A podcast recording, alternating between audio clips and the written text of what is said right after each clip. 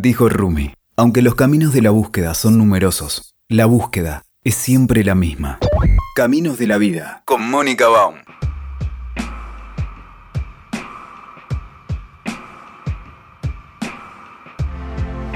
Muy bien, estamos en otro encuentro de Caminos de la Vida, acá en este espacio de WeToker y Caminos para el Desarrollo Personal. Hoy vamos a hablar con un jujeño particular. digo jujeño porque tiene esa tonadita del interior. Se llama Diego Pons. De base es médico veterinario, pero ahora van a ver a dónde llegó, porque él está estudiando, está estudiando el instructorado de mindfulness, es coach organizacional es egresado del mundo de las ideas, está haciendo un doctorado en dirección de innovación sistémica. Yo lo simplifico diciendo que es un experto en innovación. Ahora él nos va a contar más. ¿Cómo estás, Diego? ¿Qué tal? ¿Cómo andás, Mónica? ¿Bien? Todo bien, bienvenido. Bueno, muchas gracias. gracias. Es un placer hablar con alguien que está en el mundo de las universidades, de las empresas, este espacio en el que habitualmente hablamos de cuestiones más internas, de procesos internos, pero lo que me sorprendió de tu abordaje es justamente tu mirada hacia el interior de las personas. ¿Cómo llegaste a esto? ¿Cómo te transformaste en esto que estás construyendo de vos mismo? Bueno, la verdad que eh, creo que es un proceso. O sea, no, no, uno va, pegando ciertos banquinazos en la vida. Eh, yo siempre me defino como, como un, un millennial errático, ¿no? Porque tuve 14 trabajos, eh, me aburría, pero siempre me llevaba experiencias de esos trabajos al extremo que cuando tuve mi último trabajo en relación de dependencia, mi trabajo como consultor pasó a, hacer darle a las empresas todas aquellas cosas que yo hubiese necesitado en el trabajo de mis empresas. ¿no? Entonces es como que uno fue construyendo eso. Creo que tuve la suerte de tener una carrera eh, profesional bastante como secuencial, o sea, no, no, no, no fue tan, tan exponencial, entonces era como iba aprendiendo y iba encontrando mi lugarcito. Eh, y bueno, y así me fui preparando eh, con mucha capacitación. Eh, ¿En qué momento dejaste la, la, veterinaria? Yo, yo, siempre digo que, que en realidad no, no, ejercí la veterinaria porque creo que en el único momento que trabajé haciendo clínica fue mientras buscaba trabajo en Buenos Aires en una veterinaria eh, con, hacía guardias nocturnas. De eso podemos, mira, podemos, te puedo contar unas cuantas anécdotas importantes sobre eso. Pero, em, y después sí, la veterinaria me permitió em, como conseguir mi primer trabajo porque buscaba en un veterinario ir a trabajar al campo. Em, pero el, el, campo uno cree que va a trabajar en la clínica y empieza a trabajar en, bueno, es, es un ecosistema, ¿no? Donde se vincula la naturaleza, los animales y las personas y yo me fui para el lado más de las personas. Claro, mira qué interesante. Ahora, vos estás viviendo en un pueblo pequeño del sur de Santa Fe, sin embargo te estás eh, especializando en innovación. ¿Cómo, ¿Cómo son estos dos mundos? ¿Cómo los integras? Bueno, eh, vivo en Santa Fe porque mi mujer es santafesina, es rufinense, eh, que fue justamente muy cerca de ahí estaba mi primer trabajo. Y en realidad trabajo en un montón de lugares, trabajo muy adentro de las empresas, viajo mucho por ese tema, o sea que es, mi lugar de como de anclar, ¿sí? Mm. No es mi lugar de vivir. Claro. Eh, entonces yo anclo en, la familia y en, los momentos más íntimos en Rufino, eh, que tampoco cuando estoy con tiempo libre estamos mucho tiempo en Rufino, pues viajamos mucho en familia también, hay toda una cuestión de, de maratones de montaña y mm. pasiones que pasan por ese lado y por, por, mucho viaje a, lugares lindos y mini vacaciones. Pero bueno, se lleva por ese lado, eh, trato de volcar en lo que puedo, en, sobre todo en, en, esta comunidad de Rufino, lo, que puedo acercar. De hecho, pude llevar en algún momento los clubes TED ahí. Ah, eh, fui, el facilitador de, de, todo el sur de Santa Fe, como, como de esto que yo llamo PPOA, el, tiempo pulmón para otras actividades. Ahí es donde entra el voluntariado en mi vida. Y generalmente todo el voluntariado está vinculado o con clubes de rugby o de deporte en general o con, la educación. Para mí es muy importante este tema de también de anclar en el voluntariado, de tener un tiempo para hacer algo porque realmente eh, porque nos apasiona y porque tenemos vocación y sin, para, hacer eso. sin el yugo de las cuentas y de la plata del dinero.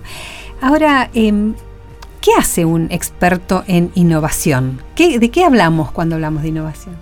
Bueno, eh, yo soy bastante crítico de lo que, de lo que pasa hoy en día eh, con la innovación porque creo que eh, hay algunos estudios que si bien son bastante antiguos, son de la década del 60, hay algunas curvas de adopción de innovación que hablan que hay un 50% de la gente o que es un adoptante tardío, que le llaman tradicionalista, o un escéptico.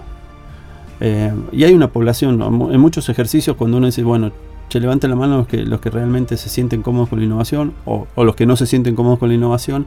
Hay un porcentaje, no sé si un, si un, 50%, pero hay, hay un porcentaje de gente que, no se siente cómoda. Pero básicamente no se siente cómoda porque toda la innovación es parte de un proceso de cambio, de transformación. Claro.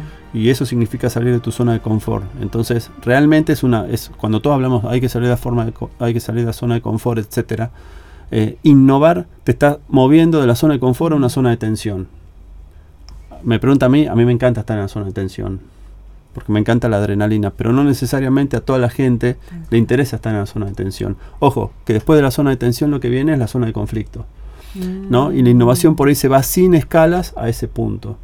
Entonces, ahí yo creo que, estamos vendiendo la innovación eh, de, una forma que no es muy amigable. Eh, que asusta. Asusta, ¿no? Eh, porque, la incertidumbre es complicada manejar. Exacto, y, porque muchas veces es, difícil, cuando uno trabaja sobre el proceso de cambio, trabajar desde la oferta. Es difícil que yo mm. llegue un día a tu casa, Mónica, y te diga, mira, Mónica, estuve pensando, vos tenés que cambiar.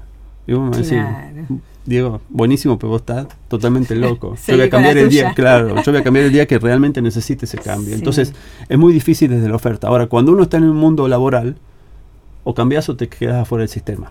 Ahí está. ¿no? Entonces, ahí es donde yo creo que hay que controlar ese, ese tema de, de, de, la innovación. No, no, lo, no lo estamos, generalmente estamos preparando el discurso o la comunicación interna en este caso Está bien dicho así, ¿no? Tal cual. una estrategia de comunicación interna la estamos preparando para todos aquellos que sabemos que, que, no tienen problema y no para los escépticos. Y creo que justamente lo que tenemos que hacer, más allá que todo el mundo diga, uy, otra vez hablando de este tema y que aquellos que están subidos a la innovación le parezca aburrido, el mensaje tiene que ser ir hacia los escépticos de la innovación. Eso te iba a preguntar, porque vos que trabajás tanto en empresas, yo me imagino que te encontrás con personas que se resisten completamente y hoy en día también es complicado excluirlas. Por ejemplo, de un ámbito laboral, no podés tan fácilmente excluir a una persona que no te acompaña con una propuesta de innovación. ¿Cómo se trabaja a las personas más difíciles? Uf, es, complejo. Es complejo. Eh, estamos en un punto en donde hay muchísima bibliografía y muchísima metodología para trabajar sobre millennials y, y centennials y nos olvidamos de que las organizaciones hoy en día, mm. según las estadísticas del INDEC, estamos en un, en un, en un punto de paridad, o sea, en, un punto de quiebre. Hay la misma cantidad de millennials y centennials con capacidad para, o sea, en, edad de trabajar, que la misma cantidad que supra 40, o sea, mayores de 40, entre 40 y 67 años. Pero prácticamente no escribimos para esa gente. Y justamente esa es la gente que tiene que modificar. O sea, si yo preparo una organización para recibir a los, a los centennials y a los millennials, van a encontrar una organización que se amolda a ellos. Pero al amoldarse a ellos muchas veces se desamolda para la gente más tradicional, que son esas personas que hace 30 años que están trabajando en una empresa, que hay que trabajar en un proceso de cambio que cuesta muchísimo cambiar, porque todos esos cambios también tienen que ver con, cuestiones tecnológicas que ellos no nacieron manejando. Eh, entonces ya es, todo un logro que hagan lo que están haciendo. Y por otro lado, em, dos cosas. Em, no se pueden desvincular un poco desde el rol de la responsabilidad social de la empresa por la edad que tienen, pero otra importantísima por el costo.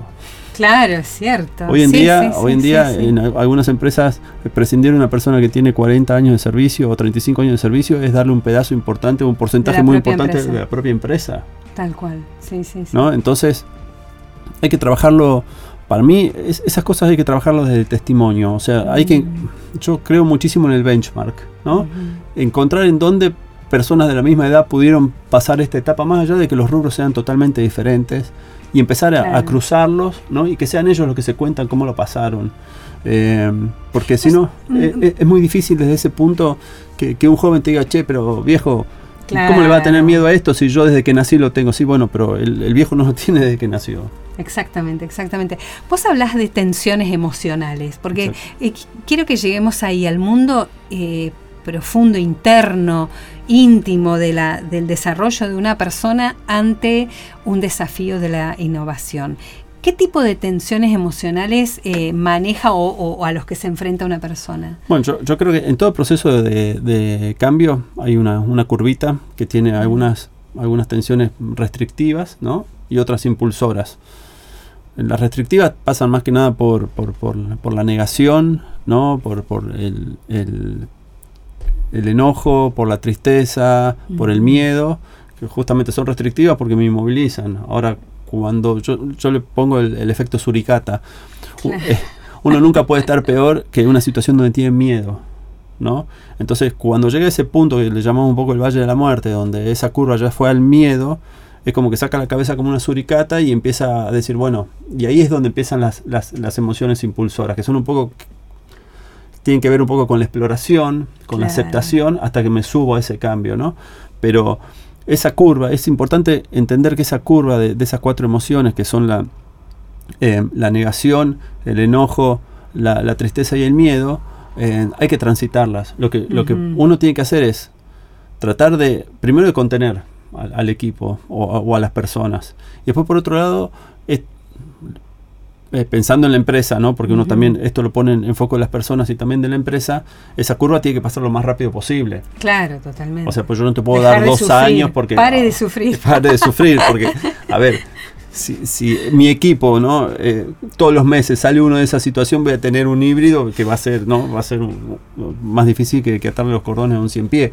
Eh, ahí, ahí es donde yo creo que, que se complica eso. Entonces, es mucho laburo en equipo, mucha contención, y, mucho testimonio, mucho testimonio. Mm. Para mí, en, las empresas es muy importante, todos pasamos por el proceso de cambio sin darnos cuenta. En, nuestra vida principal, que es la vida familiar o la otra vida, no la laboral. Claro. Eh, Esa es la vida principal. Para mí sí, porque, a ver, en realidad yo, yo despotrico sobre muchas teorías. Una de esas teorías es el equilibrio familia-trabajo. O sea, eso es, ya, ya plantear que es una cosa o la otra, automáticamente cuando vos hablas de equilibrio, si estás o sea, si estás bien con uno, estás desequilibrado con la otra, ¿no? Entonces, yo hablo de armonía en ese caso. La mm. armonía es mucho más del momento, de, cada una de las personas, etcétera. Pero, em, volviendo a lo que me decías, me parece que ahí es donde, donde nosotros podemos anclar las experiencias, porque, a ver, contame cómo el día que te enteraste que te tenías que mudar y que tenías que estar una semana embalando cosas, ¿qué te pasó? Y al principio lo primero que dije, uh, no voy a poder ir a jugar al fútbol porque tengo que ayudar a mamá para embalar estas cosas. Bueno, y ahí, hubo, ¿no? ¿Y, cómo lo manejaste? Después uno puede, a ver, empiezo con una mudanza para terminar con la ruptura con un amor, para eh, el divorcio de papá y de mamá o la muerte de un ser querido, etcétera. O sea, no, no Tal cual. Eh, y trato de construir desde ese punto y siempre tratando de encontrar el testimonio de otro, ¿no? Mm. charlemos con tus amigos, charlar con tus amigos cómo lo manejaron. Pues para mí el testimonio de otro es tan potente porque te está hablando desde la vivencia. Claro, claro. Eh, porque yo a mí no me alcanza la vida para, transitar todas las experiencias de las que tengo que muchas veces con las que tengo que trabajar. Entonces digo, bueno, a ver, pensemos a quién le puede haber pasado a alguien. Hay veces que podemos hasta podemos ver eh, hoy en día con Netflix podemos hacer referencia a una serie o a una película o buscar una letra de una canción en donde alguien, ¿no? Y, y es como humanizar un poco esas cosas. Eso es fundamental, me parece, porque creo que hay mucha, mucho de este lenguaje que ya se está volviendo viejo, por suerte, pero este, este lenguaje que, empezaba, bueno, los 10 pasos para o para, eh, apelaba a una irrealidad, ¿no? Sí, a una irrealidad. es casi como una receta de cocina. Totalmente. Vos, eh, Diego, tenés algunas figuras que a mí me parecen muy graciosas cuando vos calificás o clasificás a las personas en este proceso de desarrollo. Y nos reímos porque tienen nombres, aparte muy argentinos, porque el Homo nabus, si vas a otro país lo tenés que traducir. Lo que traducir, sí, sí, sí. Explícame un poco esta figura, porque vos, ya sé que vos sos el Homo capus, pero, pero lleguemos después al Homo capus. Tenemos varios homos acá. ¿Cómo fue? En realidad fue, fue, fue algo que, eh, a ver, hay veces que que uno se mete cosas tan en, estas charlas o, o, tiene que descontracturar un poco esto y, Y yo decía, tenemos que ser prácticos, tenemos que ser Claro. prácticos, tenemos que ser prácticos. Bueno, cuando no somos prácticos, ¿qué somos? Y ahí empecé a construir estos, estos personajes. Te voy a poner en contexto, eh, Sí. eh, un poco contándote de cómo, cómo nació esto. esto. Un día estábamos trabajando con un equipo de trabajo, eh, tratando de resolver un problema, o un desafío, como me gusta decirle a mí. Y habíamos quemado varias reuniones y seguíamos trancados. Entonces yo dije, nos quedamos sin ancho de inteligencia. Como, Mm, como, el ancho de banda. como el ancho de banda versus Sí. el ancho de inteligencia. Pero no es que nos volvimos tontos. O sea, la inteligencia que tenía en ese momento el grupo y las metodologías que estábamos usando no nos alcanzaban para resolverlo. Entonces, automáticamente cuando dijimos, no da para más esto, ahí se, se empe- empecé a ver cómo reaccionaba la gente. ¿no? Algunos tiraron la toalla, despotricaron, no servimos para nada, nos, nos sentimos unos nabos. Y cuando dijeron, nos sentimos unos nabos, yo dije, ahí está, esos son el homo nabus. ¿no? Es el que no puede resolverlo y lo dice abiertamente. Sí, sí, sí. Pero mientras estos homo nabus gritaban y despotricaban y, y- y auto- un poco como se autoflagelaban, no eran como intrapunitivos, ¿no? La culpa estaba dentro de ellos. Había otros que no levantaban la cabeza y seguían escribiendo, escribiendo, Sí, escribiendo, sí, sí, escribiendo. Y yo dije, no sean tosudos, no lo vamos a resolver. Entonces, Claro. eh, automáticamente genera la otra categoría que son los homos solitarios tosudos, ¿no? Claro. Que, que siguen, siguen, siguen. Y muchas veces, esto pasa, muchas veces no. no eh, ensimismamos tanto de, la- de los desafíos o de los problemas, perdemos perspectiva. Y generalmente cuando estamos en condiciones de resolverlo solo, el problema pasa a ser otro. ¿No? Entonces Ah. empezamos, le metemos mucho, mucho, mucho a profundidad en el tema. eh, y bueno, cuando llega el momento, eh, el problema ya pasó. Entonces Claro. ahora tenés otro problema, porque ese problema ya Claro. perdió el momento de solucionarlo. Ah, eh, interesante, sí. Entonces, y después, eh, lo- aquellos que reconocían diciendo, bueno, ¿qué hacemos? ¿No? Al principio le había dicho, eh, lo- los que traen un poco de tranquilidad, digo, es, eh, le había puesto como Homo sapiens, ¿no? Bueno, Mm. hombres, hombres Sí, normales, sí, sí, sí. eh, que después le dije, no, en realidad son unos capos, porque reconocen que no pueden resolver, pero están predispuestos a avanzar un poco más. Y en ese momento de que, estaba, de que esto decían, bueno, ¿cómo, ¿cómo seguimos? Apareció una persona que siempre en el equipo hay, que dice, Mm. miren, yo les voy a, les voy a contar un poco qué, qué es lo que yo vi después de todo esto.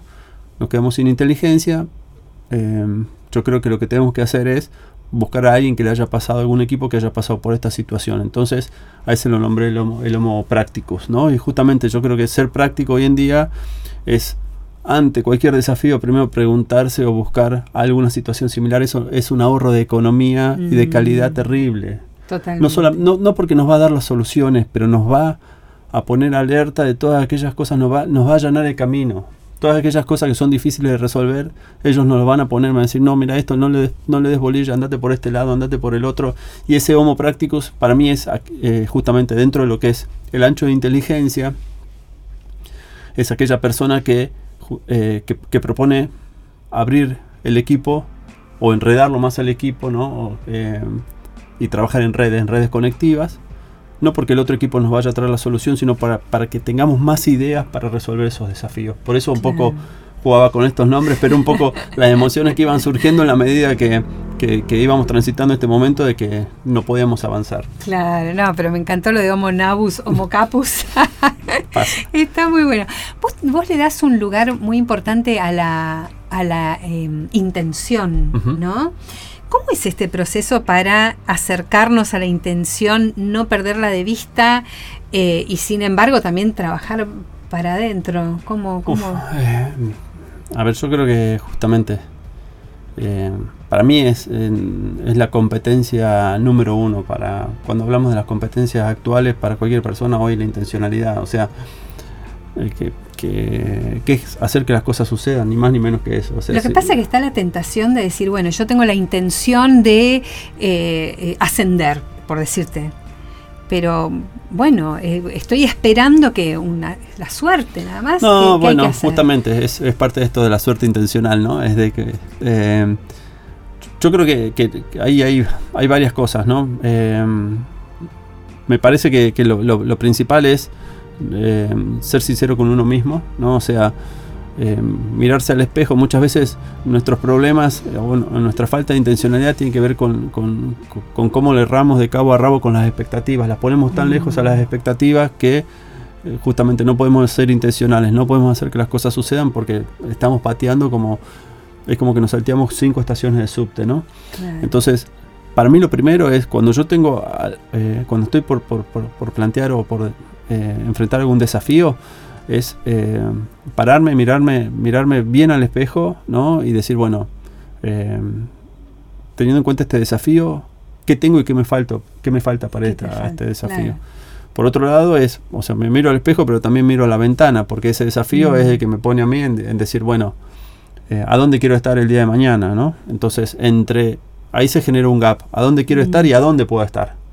Claro. Entonces trabajo entre el puedo y quiero, ¿no? Para ir ahí a construir ese camino. Y en ese camino, en ese quiero y puedo, me parece que lo que es central, hay dos cosas que son fundamentales. La, primera es mantener las ganas, ¿no? Yo le llamo las mm. cosquillas en la panza o la adrenalina. Si uno no siente adrenalina es porque se tendría que preguntar qué le está pasando a uno que no siente adrenalina. Claro. Para ir atrás de un desafío que es donde quiere estar. o sea, debería ser un camino lleno de adrenalina. Sí, sí, sí. Eh, y el otro punto es el desarraigo, vacunarse contra los desarraigos. Eso me pareció muy interesante, porque uno desarraigo lo relaciona mucho con el trans, o sea, el traslado más territorial, decir, bueno, me voy de una ciudad a la otra o de un país a otro. Pero vos tenés un concepto más profundo desde otro Totalmente, sí, que es soltar, soltar. Aquello que nos pasó y que no podemos resolver se suelta, lo pasado se suelta, pues llega un momento en donde no nos entra en el cuerpo, en las emociones, en el corazón, en la mente, todo lo que nos pasa durante los 80 años que vamos a vivir. Entonces me parece que está bueno aquello que eh, es, no digo eh, borrón y cuenta nueva, lo que digo es, aquellas cosas que no nos suman, las soltemos. Ese es, esa es la vacunación contra el desarraigo. A ver, hablo yo, igual que vos, desarraigados los dos a los 17 años de nuestras casas. Mira qué casualidad. claro, entonces, o sea, creo que, que eh, ojo, a mí me parece que ese fue mi gran desarraigo. El resto de los desarraigos no me dolieron tanto como eso. No, he tenido desarraigos de, de pérdidas. Claro, claro, eh, como una pérdida. Sí, sí, de pérdidas familiares, por ello todavía no pasé por ese, ese, ese, tipo de experiencias. Sí, de pérdidas de, de, mi mejor amigo. Y, es como que, bueno, eh, lo digo como. Creo que es como que me vacuné muy chiquito contra los desarraigos. Entonces, eso me permite poder actuar con un poco, tener más referencia, que realmente cuál es el dolor ¿no? De desarraigarse. Entonces, eh, todo, todo el resto me parece, a ver, me parece bastante superficial comparado con aquellos desarraigos. Sí, sí, sí, sí, eh, Ahí es donde voy a soltar, dejemos, ¿no? No, larguemos. Porque también es cierto que está un poco de moda la palabra soltar. En el mundo de, de, las, de las terapias alternativas, el mundo de la autoayuda, está como soltar ¿viste? Lo que pasa es que a mí me parece que el, peligro del soltar, que no es el enfoque que vos le haces, pero el peligro en ese ámbito de la palabra soltar, es que uno se despreocupa o se desentiende de la responsabilidad que tiene, ah, porque vos hablas mucho de...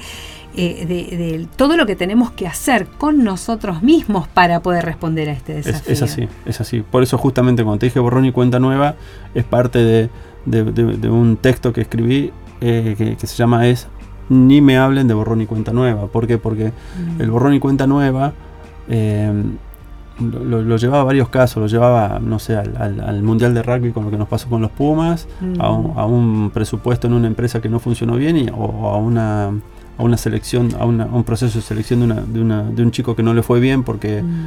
porque no quedó contratado si esos tres casos nosotros borraron, son, o sea, lo, que tienen en común esos casos es que ninguno logró el resultado que se había, se había propuesto. Claro. Entonces es como que cuando yo me miré eh, por la ventana, ¿no? Y dije, bueno, quiero ir hacia ahí, creo que tengo todo, como le pasó a los Pumas, que, mucho, que muchos creíamos que, o sea, el objetivo era ser campeones del mundo. O una persona que, quiere entrar a un puesto laboral y no lo logra, eh, ahí se produce ese gap, ¿no? Entonces Ahora, si yo hago borrón y cuenta nueva y no aprendo nada de esa experiencia, eso eh, es como que lo estoy mandando a un cajón que en algún momento me va a volver a venir. Totalmente. Entonces digo, para mí lo más importante del borrón y cuenta nueva, es decir, para el borrón y cuenta nueva lo hace una, una experiencia superadora que me tapa esta experiencia, pero que la construye en base a esta experiencia anterior. Claro, claro. Que la reconfigura más la que reconfigura, Porque, porque lo, lo, eh, todo esto se, genera a través, o sea, las experiencias son la sumatoria de experiencias pasadas, que nos van generando historia y background y un montón de cosas, eh, información contextual, porque se da en otro momento, y ahí vos le podés sumar eh, el, aporte de algún especialista, etcétera, pero así se genera el conocimiento. Yo agarré esta definición de conocimiento y dije, bueno, son las experiencias, eh, las experiencias se construyen a través de viejas experiencias con algunos más con algunos ingredientes nuevos. Entonces, si yo hago borrón y cuenta nueva y mato todas las experiencias para atrás, cada una se construye sobre un papel en blanco. Sí, sí, sí, sí, sí. Vos también hablas de las herramientas que son necesarias para, digo, hablas de, de, un proceso que necesitamos eh, desarrollar para enfrentar los desafíos. Y no me parece un detalle menor lo de las herramientas, porque eh, implica ir a buscar ¿no? ayuda, aunque sea interiormente, ¿no? Desarrollar. ¿Qué, es esto de las ¿Cómo, ¿Cómo podemos hablar de las herramientas en este tema? Bueno, yo creo que herramientas hay un montón. Em, el tema es cómo encontramos las herramientas adecuadas para el para qué de lo que queremos hacer. O sea, las mm. herramientas siempre son el cómo. Ah, sí, sí, claro. Entonces, muchas veces, como somos prácticos, en realidad, somos prácticos, en realidad nos sentimos bien haciendo las cosas, eh, nos vamos atrás del cómo, pero el cómo no siempre nos va a llevar al para qué hacemos lo que hacemos, ¿no? Entonces, o el por qué. Mm. Ahí es donde automáticamente cambiamos las conductas eh, y yo propongo trabajar mucho más por la creencia. O sea, ah. eh, es como que nosotros estamos siempre en la conducta. La conducta es el qué y el cómo, el qué y el cómo. Yo digo, no, no, no, cambiemos el para qué, o deberíamos invertir la, forma de razonar eso. Entonces digo, bueno, che, por qué hacemos o por qué hago lo que, lo que quiero hacer o por qué quiero hacer lo que, lo que voy a hacer. Me lo pregunto varias veces y después busco el cómo que está en el set de las herramientas. Pues las herramientas están disponibles. Y hoy en día con, internet, con internet hoy en día, tutoriales de todo. tenés tutoriales, tenés cuántos cursos se, se, te ocurra. Conferencias como e, eh, charlas como esta. Charlas como esta. Tenés un montón de, de, Entonces digo, pero pará, pará. Primero eh, me parece que es volver al primer, a, los dos primeros pasos, ¿no? Eh, que hablábamos recién dentro de esta, de esta secuencia. Primero, eh, definamos el, porqué de las cosas, ¿no? Y después veamos qué, qué, me falta dentro de esas herramientas para ir atrás de ese porqué. Eh, ahí, ahí creo que muchas veces nos enroscamos muchísimo en el cómo, porque, porque somos, qué sé yo, somos optimizadores de tiempo, ¿no? Y queremos solucionarlo, pero ojo que cuando vos invertís Em, tanto a nivel personal como a nivel grupal. En, las empresas, hoy más que decirle a la gente cómo hacerlo, hay que decirle a la gente por qué hace lo que hace. Porque si no es muy difícil que la gente haga lo que haga. Sí, sí, sí, Entonces, dentro de esas herramientas me parece que hay un montón de herramientas, hay un montón de metodologías, hay un montón de, de, de cosas que uno puede aprender. Lo que, lo que sí es importante, me parece, Mónica, que está bueno aclarar que son entrenamientos. Mm. O sea, esto son cosas que hay que entrenarlas. Claro. ¿no? Entonces, uno muchas no es suficiente un tutorial. No, no es, suficiente un tutorial, no es suficiente un taller. Entonces, vos por ahí vas a tomar un taller, salís con todo, yo le llamo el efecto soda batida, ¿no? Salís con una efervescencia terrible y, te chocas con la realidad y, algo se salió de ese taller que son muy vivenciales, la pasan bien, qué sé yo, todos tienen buenísima evaluación y decís, che, y, acá cómo sigo, ¿no? Entonces. Mm. Eh, son cosas que hay que entrenarlas hasta que hasta que salgan casi como aprender a, manejar hasta que vos viste dejes de pensar en que apretás el embrague y pones el cambio eh, eso se tiene como que tiene que pasar a ser algo innato. Eh, pero hay que dedicarle tiempo. Para mí es, ese es el tema o sea es parte de la intencionalidad. Si uno no dedica tiempo es como que se va se va a frustrar ante situaciones de que no va a poder resolver básicamente porque recibió algunos estímulos de estas herramientas le falta toda la parte del entrenamiento. Toda la parte del entrenamiento. Tengo que ir cerrando porque el, tiempo nos está haciendo tirano hablando de tiempo. Pero yo quisiera eh, eh, preguntarte una, una cuestión con la, de la que hablamos antes de comenzar esta entrevista y que es ineludible hoy en día en las discusiones de la potenciación de las personas, de las organizaciones. Es este ámbito de la mujer, ¿no? ¿Cómo, cómo lo mirás vos? Porque mm, no pretendo una definición, porque bueno, cada cual eh, lo va desarrollando como puede o como, como le parece. Ahora, ¿qué componente diferencial tiene para vos cuando trabajás con una empresa o con un grupo de personas que haya más o menos mujeres o cómo asesorás vos eh, a un gerente que tiene que tiene mujeres o una gerenta? Bueno, sí, son, son muchas preguntas. Eh, en mi casa debo decir que tengo cuatro hermanas mujeres, así que... Uh, ya viniste de chico sí, sí, entrenándote. Dos varones y cuatro mujeres. Qué bueno. Gracias, mami. pero bueno, no, a ver, hay, hay un montón de, Generalmente no pasan por el tema de capacidades ni muy lejos. O sea, Mm. me parece que eso es, eh, la mujer en, el- en el manejo de equipo tiene mucha más, más piel, o sea, mucho más... No quiero decir empatía porque eh, muchas veces digo empatía y ya la gente eh, con este tema de... Todo el mundo habla de la empatía, baja las orejas como el burro, pero Claro, es Eh, otro término que se Sí, sí, sí. generaliza. La polisemia. La polisemia. Uh. Estamos enfermos de polisemia. Eh, bueno, Sí. eh, no. a ver, yo creo que básicamente en, el, en- en el- en el trabajo individual no hay diferencias, por ahí hay algunas cuestiones más de, más de formas, ¿no? Yo le, le- le puedo hacer, o sea, le puedo tirar una chambonada a, un hombre que, que en cierto modo soy muy respetuoso de eso, de- de- más allá de la confianza que tengamos con, con la- las, las gerentes, hay, hay cosas que, que- que no van. Eh, pero yo rescato de, de- de- de básicamente el tema de la, de- de la mujer, bueno, el tema de las capacidades, el tema del manejo de la gente, eh, el tema del detalle, Mm. eh, el enfoque en el detalle, y, y- y hay algo que, que a mí me genera, o, o que, o que yo veo en las empresas, que en realidad muchas veces, eh, ¿qué pasa? Eh, un dueño de una empresa o un, un gerente general nos llama y nos dice, quedó embarazada. Lucía.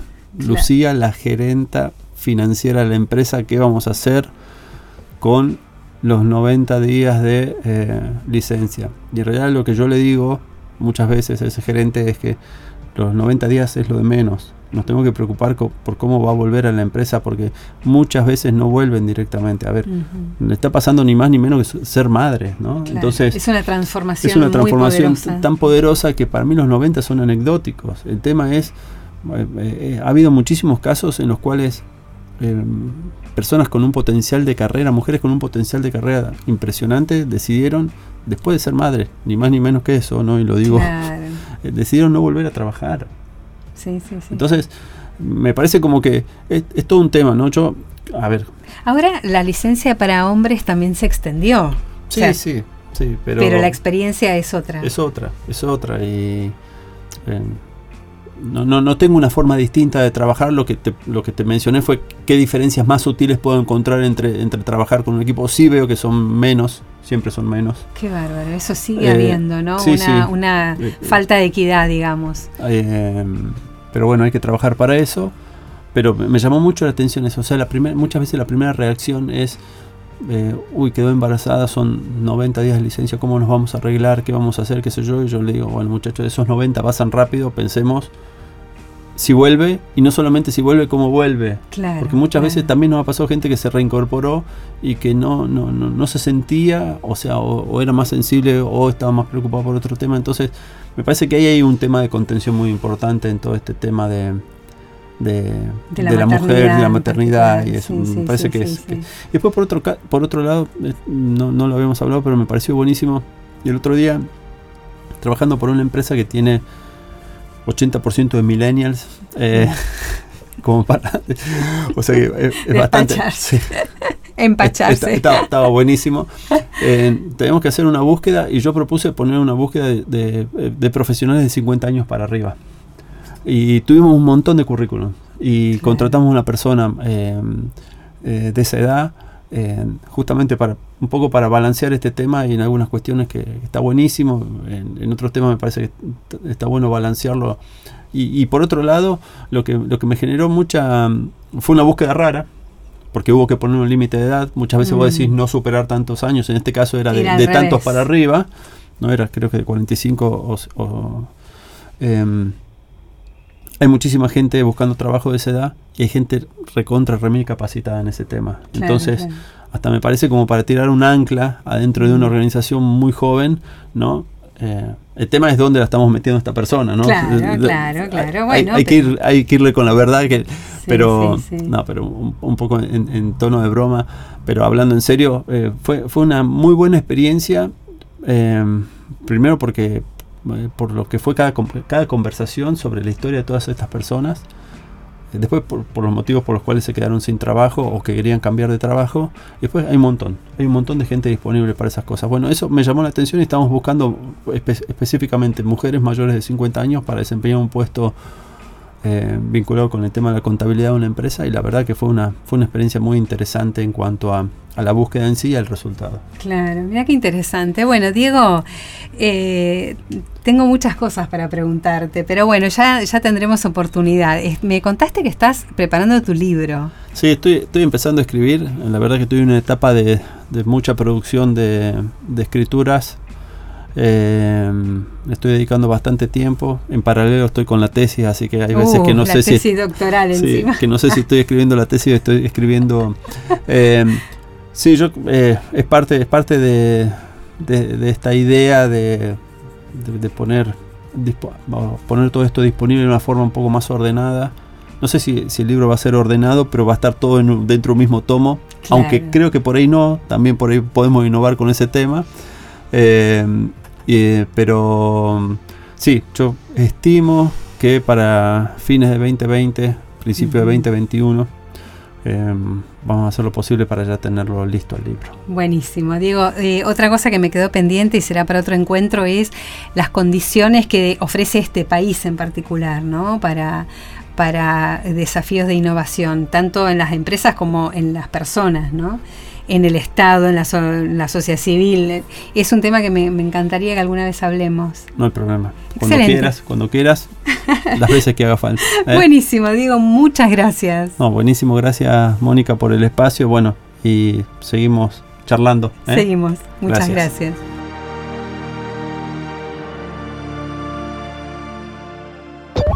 Escuchaste Caminos de la Vida con Mónica Baum. WeToker. Sumamos las partes.